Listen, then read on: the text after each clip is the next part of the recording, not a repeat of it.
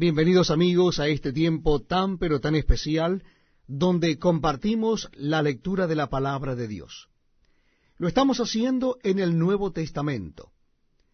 Capítulo 11 de Hechos de los Apóstoles. Libro de los Hechos de los Apóstoles, capítulo 11. Dice así la palabra de Dios. Oyeron los apóstoles y los hermanos que estaban en Judea, que también los gentiles habían recibido la palabra de Dios.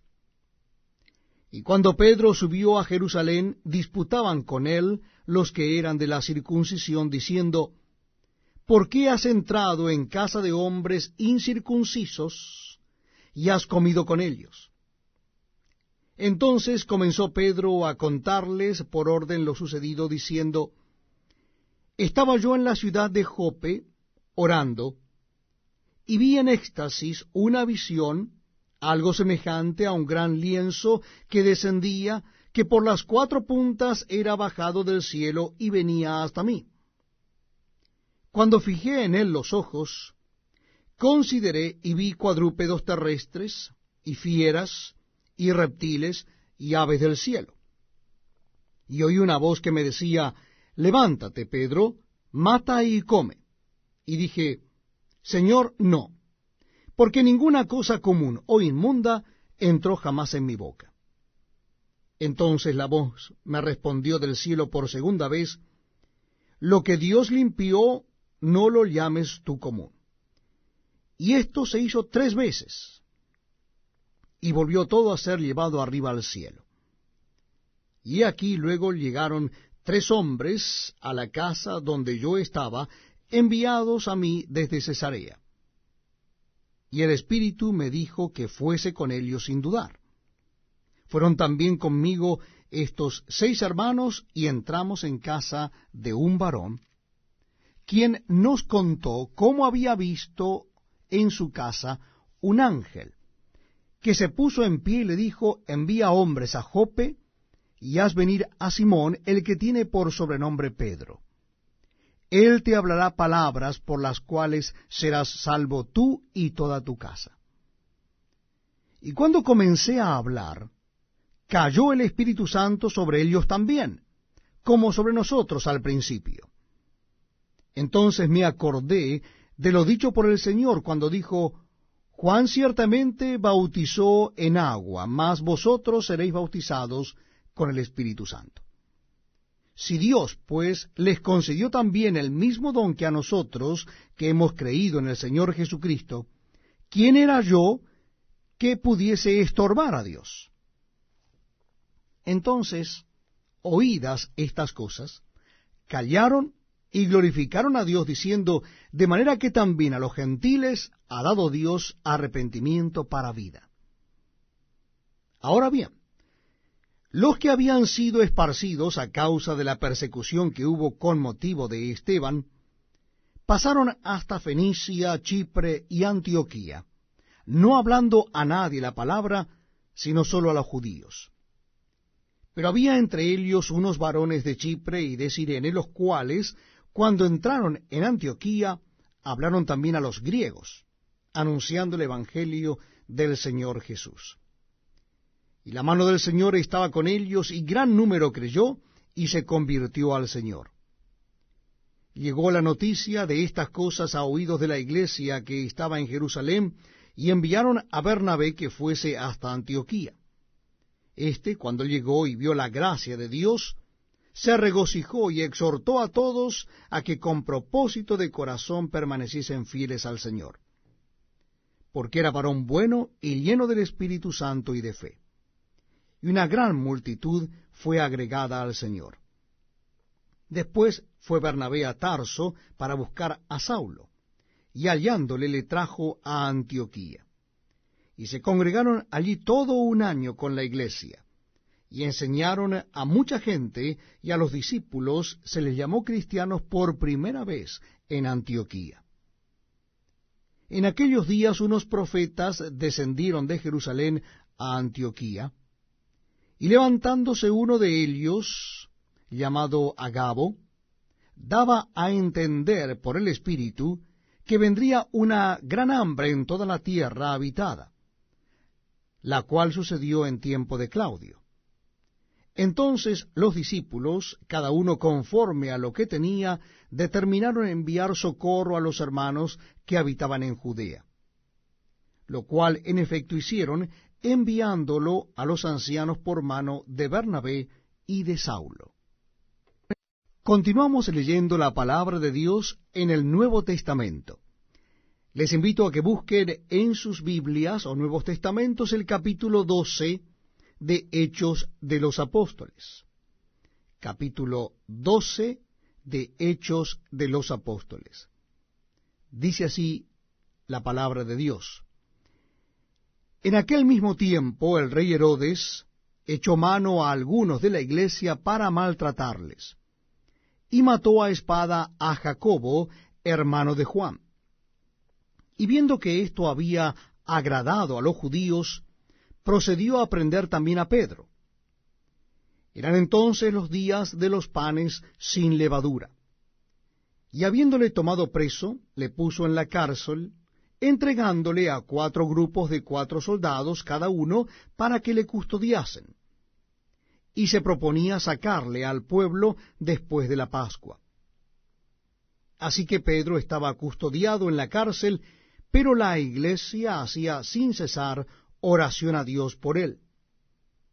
Y cuando Herodes le iba a sacar, aquella misma noche estaba Pedro durmiendo entre dos soldados, sujeto con dos cadenas, y los guardas delante de la puerta custodiaban la cárcel. Y aquí que se presentó un ángel del Señor, y una luz resplandeció en la cárcel. Y tocando a Pedro en el costado, le despertó diciendo, levántate pronto. Y las cadenas se le cayeron de las manos. Le dijo el ángel, ciñete y átate las sandalias. Y lo hizo así. Y le dijo, envuélvete en tu manto y sígueme. Y saliendo le seguía, pero no sabía que era verdad lo que hacía el ángel, sino que pensaba que veía una visión. Habiendo pasado la primera y la segunda guardia, llegaron a la puerta de hierro que daba a la ciudad, la cual se les abrió por sí misma. Y salidos pasaron una calle, y luego el ángel se apartó de él. Entonces Pedro, volviendo en sí, dijo, Ahora entiendo verdaderamente que el Señor ha enviado su ángel, y me ha librado de la mano de Herodes, y de todo lo que el pueblo de los judíos esperaba. Y habiendo considerado esto, llegó a casa de María, la madre de Juan, el que tenía por sobrenombre Marcos, donde muchos estaban reunidos orando. Cuando Pedro llamó a la puerta del patio, salió a escuchar una muchacha llamada Rode, la cual, cuando reconoció la voz de Pedro, de gozo no abrió la puerta, sino que corriendo adentro dio la nueva de que Pedro estaba a la puerta. Y ellos le dijeron, estás loca. Pero ella aseguraba que así era. Entonces ellos decían, es su ángel. Mas Pedro persistía en llamar, y cuando abrieron y le vieron, se quedaron atónitos. Pero él, haciéndoles con la mano señal de que callasen, les contó cómo el Señor le había sacado de la cárcel, y dijo, Haced saber esto a Jacobo y a los hermanos y salió y se fue a otro lugar. Luego que fue de día, hubo no poco alboroto entre los soldados sobre qué había sido de Pedro. Mas Herodes, habiéndole buscado sin hallarle, después de interrogar a los guardas, ordenó llevarlos a la muerte. Después descendió de Judea a Cesarea y se quedó allí.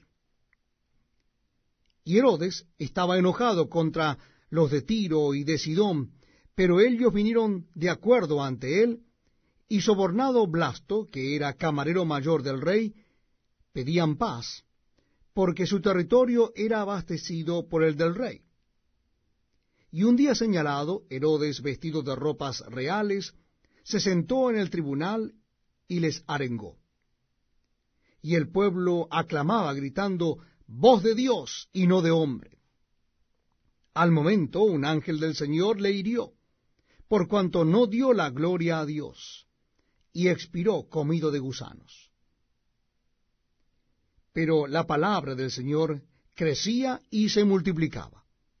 Y Bernabé y Saulo, cumplido su servicio, volvieron de Jerusalén, llevando también consigo a Juan, el que tenía por sobrenombre Marcos. Estamos compartiendo la palabra de Dios en el Nuevo Testamento. Nuestro libro de lectura es Hechos de los Apóstoles. Hechos de los Apóstoles, ahora en el capítulo 13. Les invito a que busquen el capítulo 13 del libro de Hechos de los Apóstoles.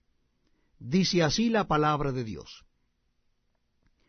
Había entonces en la iglesia que estaba en Antioquía profetas y maestros, Bernabé, Simón el que se llamaba Níger, Lucio de Sirene, Manaén, el que se había criado junto con Herodes el tetrarca, y Saulo. Ministrando estos al Señor y ayunando, dijo el Espíritu Santo, Apartadme a Bernabé y a Saulo para la obra a que los he llamado. Entonces, habiendo ayunado y orado, les impusieron las manos y los despidieron. Ellos entonces, enviados por el Espíritu Santo, descendieron a Seleucia, y de allí navegaron a Chipre. Y llegados a Salamina, anunciaban la palabra de Dios en la sinagoga de los judíos, tenían también a Juan de ayudante. Y habiendo atravesado toda la isla hasta Pafos, hallaron a cierto mago, falso profeta, judío, llamado Bar Jesús, que estaba con el procónsul Sergio, Paulo, varón prudente. Este, llamando a Bernabé y a Saulo, deseaba oír la palabra de Dios. Pero les resistía Elimás el mago, pues así se traduce su nombre, procurando apartar de la fe al procónsul. Entonces Saulo, que también es Pablo, lleno del Espíritu Santo, fijando en él los ojos, dijo, Oh, lleno de todo engaño y de toda maldad, hijo del diablo, enemigo de toda justicia. ¿No cesarás de trastornar los caminos rectos del Señor? Ahora, pues, He aquí la mano del Señor está contra ti, y serás ciego, y no verás el sol por algún tiempo. E inmediatamente cayeron sobre él oscuridad y tinieblas, y andando alrededor buscaba a quien le condujese de la mano. Entonces el procónsul, viendo lo que había sucedido, creyó, maravillado de la doctrina del Señor. Habiendo zarpado de Pafos, Pablo y sus compañeros arribaron a Perge de Panfilia. Pero Juan, apartándose de ellos, volvió a Jerusalén. Ellos, pasando de Perge, llegaron a Antioquía de Pisidia y entraron en la sinagoga un día de reposo y se sentaron. Y después de la lectura de la ley y de los profetas, los principales de la sinagoga mandaron a decirles, Varones hermanos, si tenéis alguna palabra de exhortación para el pueblo, hablad. Entonces Pablo, levantándose, hecha señal de silencio con la mano, dijo, Varones israelitas, y los que teméis a Dios, oíd. El Dios de este pueblo de Israel escogió a nuestros padres, y enalteció al pueblo, siendo ellos extranjeros en tierra de Egipto, y con brazo levantado los sacó de ella. Y por un tiempo como de cuarenta años los soportó en el desierto. Y habiendo destruido siete naciones en la tierra de Canaán, les dio en herencia su territorio. Después, como por cuatrocientos cincuenta años, les dio jueces hasta el profeta Samuel. Luego pidieron rey, y Dios les dio a Saúl, hijo de Cis, varón de la tribu de Benjamín, por cuarenta años.